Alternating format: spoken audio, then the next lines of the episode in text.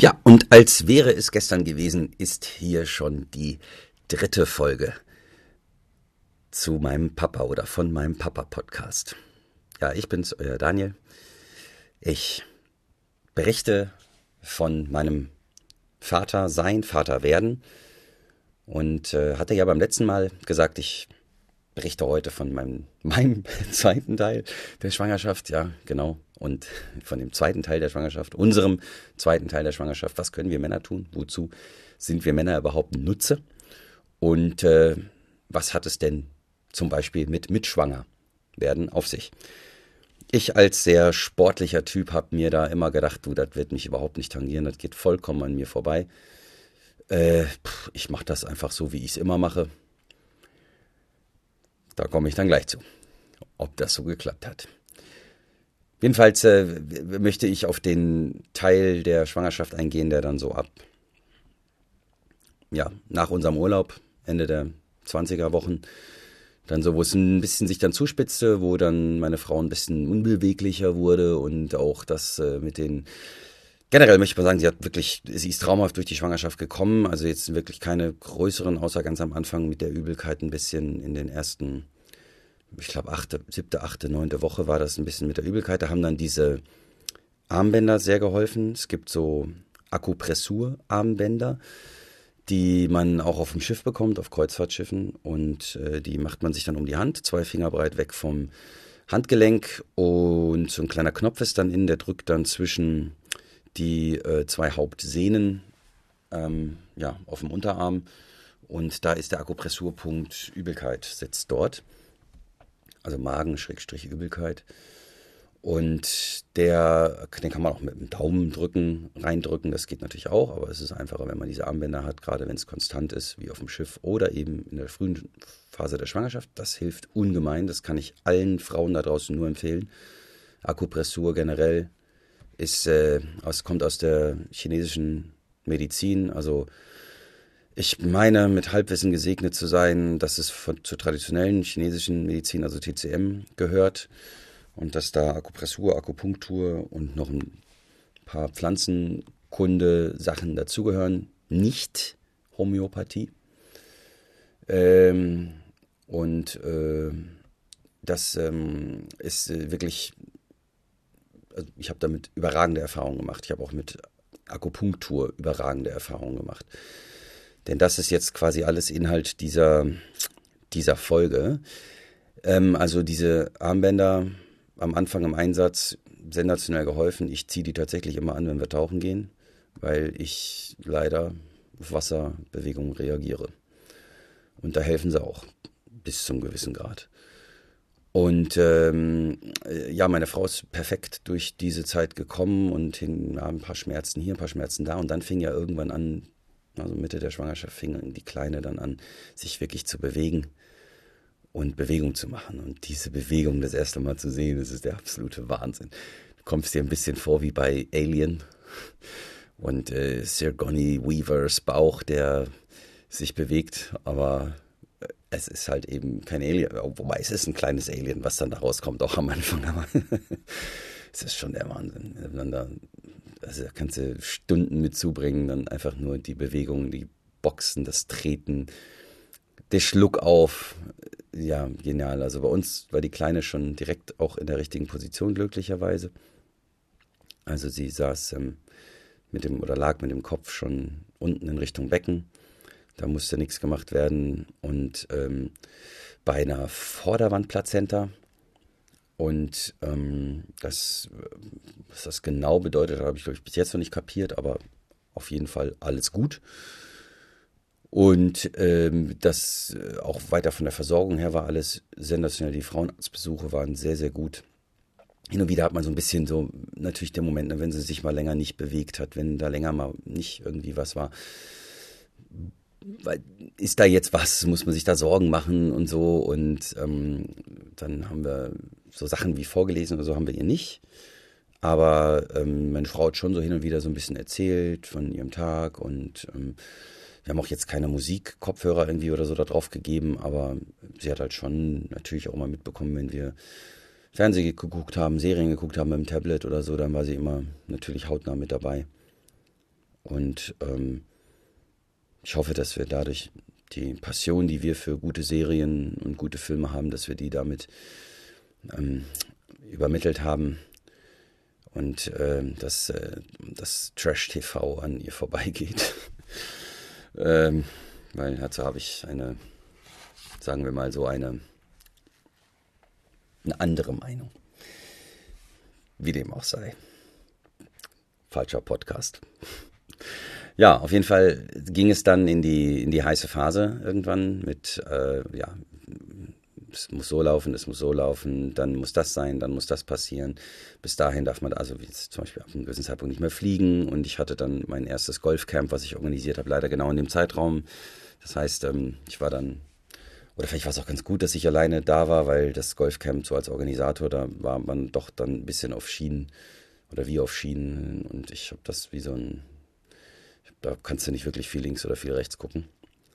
Ähm, das wäre, glaube ich, nicht so toll gewesen, wenn meine Frau dann dabei gewesen wäre und dann ich eigentlich gar, kein, gar keine Zeit für sie gehabt hätte.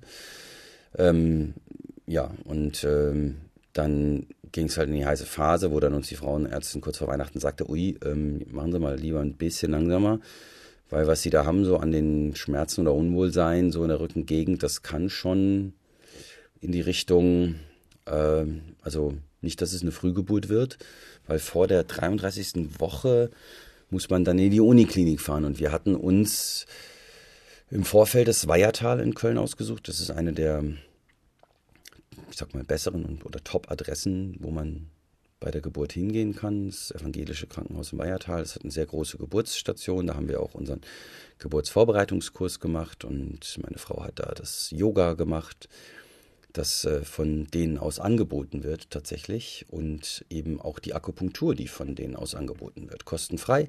Da geht man dahin, man lernt die Hebammen ein bisschen kennen, man lernt die Station kennen, die Berührungsängste verschwinden. Man hat Kontakt zu den Leuten, die dort super lieb und bemüht und richtig klasse sind. Also das ist wirklich der Wahnsinn. Ähm, und wir hatten dort auch den Geburtsvorbereitungskurs, der wurde halt dort nur abgehalten, extern veranstaltet. Da muss ich sagen, wenn ihr bei der Techniker Krankenkasse seid, kann ich das nicht empfehlen. Die Techniker ähm, äh, macht diesen, unterstützt diesen Kurs nicht, weil er von einer Geburtsvorbereiterin durchgeführt wird. Also explizit diesen Kurs. Ähm, darauf müsst ihr achten bei der Techniker, weil die Techniker unterstützt den Kurs nur, wenn er von zum Beispiel Physiotherapeuten durchgeführt wird finde den Fehler und finde den Sinn. Ich hoffe mal, die Techniker fällt da irgendwann selber drüber und rafft das, dass es Quatsch ist, wenn ein Geburtsvorbereitungskurs von einer Geburtsvorbereiterin durchgeführt wird, dann ist es der richtige Kurs. Und dann sollte man ihn auch finanzieren als gesetzliche Krankenkasse. Nun gut, letzten Endes, äh, wir haben dann, sind dann ein bisschen auf die Barrikaden gegangen und letzten Endes haben sie uns dann den Kurs äh, doch bezahlt, weil ich eine Vorstandsbeschwerde geschrieben habe, wie das sein kann. Das, also diese Sinnhaftigkeit hat sich mir nicht erschlossen. Und ähm, wie gesagt, ich hoffe, dass sich das in Zukunft ändert, ändert, dass die Techniker da, also wir haben sie wirklich das genauso begründet im Schreiben. Wir können den Kurs leider nicht bezahlen, den Geburtsvorbereitungskurs leider nicht bezahlen, weil er von einer Geburtsvorbereiterin durchgeführt wurde. Also achtet darauf im Vorfeld, lasst euch das bestätigen von eurer Krankenkasse, dann wird der Kurs finanziert und der Ehepartner wird auch zu einem Teil mitfinanziert. Und äh, wir waren drei Paare diese drei Paare haben sich angefreundet und wir haben jetzt noch Kontakt, alle im gleichen Alter ungefähr. Richtig toll und ich werde in einem der nächsten Folgen mit Manuel und Kevin, so heißen die beiden Männer, eine Spezialfolge machen. Mal gucken, wie lang die dann wird, weil wir hatten einen Spaß in dem Geburtsvorbereitungskurs, das könnt ihr euch nicht vorstellen. Wir haben gelacht, wir haben geweint vor Lachen, wir hatten so eine tolle Zeit und unterschiedlicher hätten wir alle nicht sein können. Das war hervorragend und einfach genial und ich werde die Jungs mir mal krallen und mit denen eine Folge machen. Ja, ähm, deswegen jetzt Näheres dazu gibt es nicht.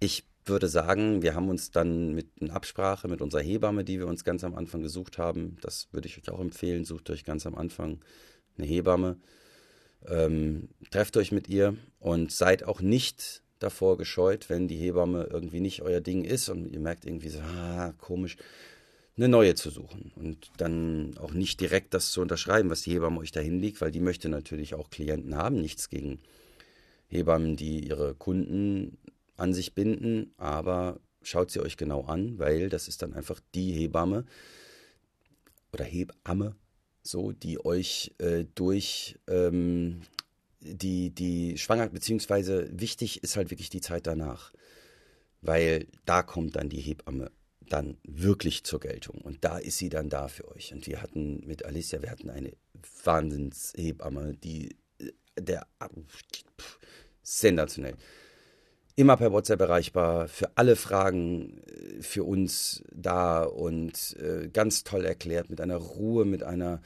mit einer Gelassenheit.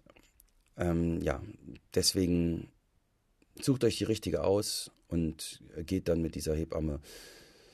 Und seid nicht verwundert, wenn sie am Anfang gar nicht so viel für euch da ist, aber sucht sie euch früh. Weil am Anfang kann sie einfach noch gar nicht viel machen. Sie macht dann ihre routinemäßigen Check-ups, wo sie dann alle paar Monate mal vorbeikommt. Aber in der Zeit ist halt eben die Frauenärztin noch die, die wichtiger ist. Es sei denn, ihr wollt eine Hausgeburt machen, haben wir uns auch darüber informiert, haben wir uns dann dagegen entschieden. Im Nachhinein würde ich sagen, yo, war richtig, dass wir uns dagegen entschieden haben. Aber wie gesagt, das kommt dann in der nächsten Folge mit dem Thema Geburt. Und ähm, dann äh, gibt es natürlich noch Geburtshäuser. Dazu kann ich nicht viel sagen. Ich selber bin in einem geboren, was es nicht mehr gibt. Ähm, wie gesagt, da kann ich nicht viel zu sagen. Es gibt für und wieder im Weihertal, was uns halt auch ganz wichtig war, war das rote Telefon. Das heißt, äh, passiert irgendein Notfall, ist sofort ein, ein ja, Oberarzt da, der im Zweifel dann auch operieren beziehungsweise dann halt wirklich notoperieren kann. Und äh, das waren wichtige Aspekte für uns, die für alles andere oder gegen alles andere gesprochen haben. Und ähm, das sind natürlich, ja, muss jeder für sich selber entscheiden. Informiert euch da in aller Ruhe drüber. Man muss nicht überall hinrennen und alles abdackeln und da von Pontius zu Pilatus, aber man sollte es so machen, dass man sich dann wohlfühlt mit dem, was man dann gemacht hat, finde ich. Und wenn ihr da Fragen zu habt, schreibt mir die jederzeit. Ich versuche die alle zu beantworten und auch in folgenden Folgen vielleicht mal eine Fragestunde zu machen, einfach mal eine Fragefolge, wie es mir so ergangen ist von Dingen, die ich jetzt oder auf die ich jetzt nicht persönlich komme. Denn wir Männer, das ist jetzt mal am Ende der Folge zu dem, was wir so alles gemacht haben und erlebt haben, wir Männer sind in der Phase ja leider wirklich nur die Begleiterscheinung. Wir sind, wir können versuchen, unserem Partner Dinge abzunehmen. Ich bin absolut dafür, Frauen dann nicht auf den ähm, äh, auf Rosen zu betten. Da mögen mich jetzt äh, einige auspeitschen für, das nehme ich auch hin, aber ich bin der Meinung, ähm, dass das genau die falsche Art und Weise ist, sondern ich bin der Meinung, dass auch Frauen die sollen verdienen jeden Respekt dafür und die schweren Sachen und tragen und was weiß ich was. Und auf gar keinen Fall, auf gar keinen Fall. Ähm, das ist äh, diese Dinge, die wirklich schaden, nicht. Aber Sport, Bewegung, aktiv sein, äh, ja, auch noch an Dingen teilhaben, sei es jetzt auch im Haushalt, sagen wir mal, da nicht komplett ähm, off sein, sondern da auch noch Dinge mitmachen finde ich richtig und sollte so sein und alles andere finde ich total übertrieben und vollkommene Schieflage. Und ähm, das, da muss ich sagen, da ist meine Frau wirklich großartig. Das hat sie alles auch. Da mussten wir überhaupt gar nicht drüber reden. Da musste ich eher sagen, mach mal weniger oder heb das mal nicht. Das mache ich jetzt mal. Und das ist jetzt tatsächlich immer noch so.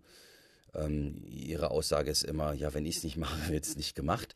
Das stimmt vielleicht zum Teil aber ähm, nur zum Teil. ne? So. Äh, ganz wichtig finde ich den, äh, wie heißt der hier, schwangeren Gurt fürs Auto. Das ist so ein Sitzkissen, das schnallt man rittlings um den Sitz mit einem Klickverschluss ähm, um den Sitz drumherum, zieht das fest und hat dann, wie die Babys das dann später haben, so eine, im Schritt so eine Lasche, durch die man dann den Bauchgurt führt, dass der quasi unterm Bauch sitzt und nicht über den Bauch geht. Also wirklich auch dann im Zugverhalten dann unterhalb des Bauchs sitzt. Das kostet neu 35, 40 Euro und gebraucht haben wir das für, ich glaube, 15 bis 20 Euro geschossen und werden es auch gebraucht für den Preis jetzt wieder verkaufen. Ähm, also bei eBay Kleinanzeigen haben wir das gemacht. Äh, weil das ist so ein Gebrauchsgut, das brauchst du ein paar Monate und dann gibst du es weiter. Äh, sensationell, wie ich finde, weil ich möchte gar nicht wissen, wie groß die Dunkelziffer ist oder generell, wie groß die Ziffer ist, wie viele Frauen Verletzungen oder eben auch äh, Babys Verletzungen haben oder sogar dann eben Fehlgeburten durch diese Tatsache, dass da ein, sei es nur ein kleiner Auffahrunfall, das ist schon mit 30 km/h, ist das, wissen wir für uns sogar gefährlich und was macht es dann erst mit, mit dem Ungeborenen im Bauch? Also holt euch alle diesen verdammten Gurt, wenn ihr schwanger seid. Und Männer, wenn ihr das hört, kauft euren Frauen diesen Gurt und lasst sie nie wieder ohne diesen Gurt fahren. Und äh, das haben wir durchgezogen bis zuletzt. Und äh, ich bin echt froh darüber. Es gab keine Situation, aber trotzdem bin ich echt froh darüber, dass es sich einfach auch vom Gefühl her besser anfühlt. Ja, ich habe die zwölf Minuten weit überzogen mit vor der Schwangerschaft, ähm, äh, vor der Geburt und äh, werde dann jetzt in der nächsten Folge die Geburt abhandeln und hoffe, das dann in zwölf Minuten machen zu können, damit ihr nicht zu lange meinen Ausführungen lauschen müsst. Mach sie vielleicht einfach öfter. Also, ich äh, wünsche euch in diesen unsicheren Zeiten viel Sicherheit und viel Halt in der Familie. Ganz liebe Grüße von mir aus Köln, euer Daniel.